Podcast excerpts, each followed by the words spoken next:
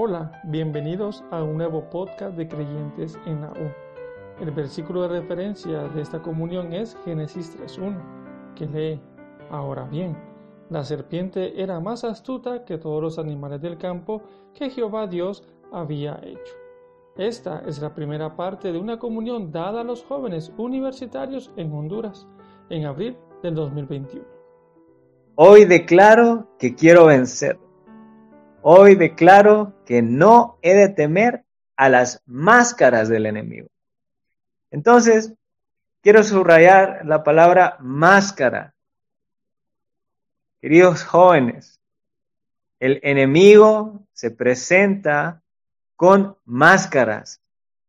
Quiera el Señor que sea desenmascarado en este tiempo. ¿Sabe? En la medida en que crecemos en vida, podemos desenmascarar al enemigo en sus diversas máscaras. Él se presenta a nosotros de muchas maneras, con intenciones aborrecibles. Que el Señor traiga su luz para que Él sea desenmascarado en este tiempo. No por nada este mensaje tuvo mucha oposición. El enemigo pierde cuando es desenmascarado. Así que entramos entonces al inicio de este mensaje. Tocaremos Mateo 13:28. Dice literalmente, Él les dijo, un enemigo ha hecho esto. Aquí en Mateo claramente se, se refiere a Satanás como el, el enemigo. Él es el enemigo y el adversario de Dios. Entonces, este enemigo y adversario se oculta. Se oculta con intenciones aborrecibles. En Génesis podemos ver cómo él se oculta en la serpiente. Si me permiten leerles Génesis, quiero que además este mensaje sea a manera de comunión. Estaremos leyendo la palabra y comentando un poco respecto a la manera en que el enemigo opera.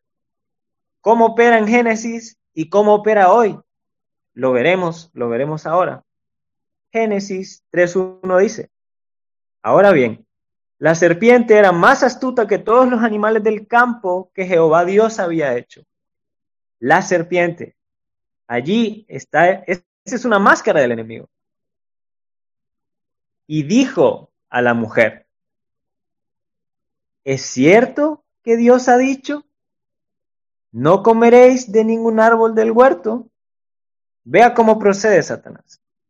Él se oculta y luego aquí lo que está haciendo Satanás es, está contactando al hombre.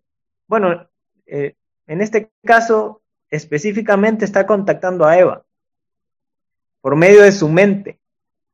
Así sucede con nosotros. El enemigo nos contacta muchas veces en nuestra mente en nuestra mente. Pero Dios es diferente. Dios obra desde nuestro espíritu. Nosotros contactamos a Dios en el espíritu. Ese es el obrar de Dios. Desde adentro, nuestro espíritu, hacia nuestra alma y finalmente hacia nuestro cuerpo. Pero Satanás obra de esta forma. Sutilmente entra en la mente para amortecer todo el, todo el ser del hombre. Es el ser tripartito creado por Dios. ¿Y cómo hace esto? Vea esta pregunta. ¿Es cierto que Dios ha dicho, no comeréis de ningún árbol del huerto? Él aquí está citando a Dios, la palabra de Dios, pero lo está haciendo mal. Dios nunca dijo esto. Si retrocedemos, lo que Dios dijo está en Génesis 2.16. Y mandó Jehová Dios al hombre diciendo, de todo árbol del huerto podrás comer libremente, pero del árbol del conocimiento del bien y del mal no comerás, porque el día en que comas de él, ciertamente morirás. Dios dice esto, pero Satanás lo tragiversa y lo trae a Eva en forma de pregunta. Vea qué sutil es el enemigo. Él viene en forma de pregunta. Y la mujer respondió a la serpiente. ¿Sabe? Lo que debió haber sucedido es, Eva debió haber ido a su cabeza a Adán. Cuando cubramos que el enemigo viene, nosotros debemos ir a nuestra cabeza, que es, está en nuestro espíritu, en nuestro espíritu. Entonces, la mujer cometió el error de dialogar con la serpiente. La mujer respondió a la serpiente. Ese es Génesis 3.2. Del fruto de los árboles del huerto podemos comer, pero del fruto del árbol que está en medio del huerto, y además le añadió, Eva le añadió, que está en medio del huerto, ha dicho Dios, no comeréis de él, ni lo tocaréis, para que no muráis. Luego, vea el hecho que Eva haya dialogado con la serpiente abrió la oportunidad para que la serpiente dijera esto. Entonces la serpiente dijo a la mujer, ciertamente no moriréis. Por favor, vea lo que está sucediendo aquí. Primero, por medio de una pregunta con intenciones aborrecibles, Satanás trae la palabra de Dios errada. Después de eso, hace dudar a Eva de las intenciones de Dios de la palabra de Dios. Porque la serpiente, repito, dijo, ciertamente no moriréis. Esta es una mentira, esto es falso. Pero es lo que la serpiente trae.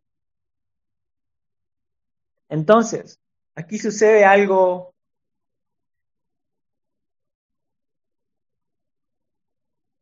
Dios nos preserva en una relación de amor. De hecho, el amor es relacional, es decir, que necesita a alguien que lo reciba. Es así en la Trinidad Divina en la eternidad. El Padre engendra eternamente, el Hijo es engendrado eternamente por el Padre en un fluir eterno del Espíritu, en amor, en amor. Pero en el tiempo, Dios creó al hombre para ser el que reciba el amor. Y más, más aún, el hombre es el que expresa el amor de Dios que está en la Trinidad Divina. Es algo precioso. Sin embargo, el amor todo lo cree. Todo lo cree. Esa definición del amor es preciosa, es una definición de Dios. Entonces, por favor, vea lo que está pasando aquí.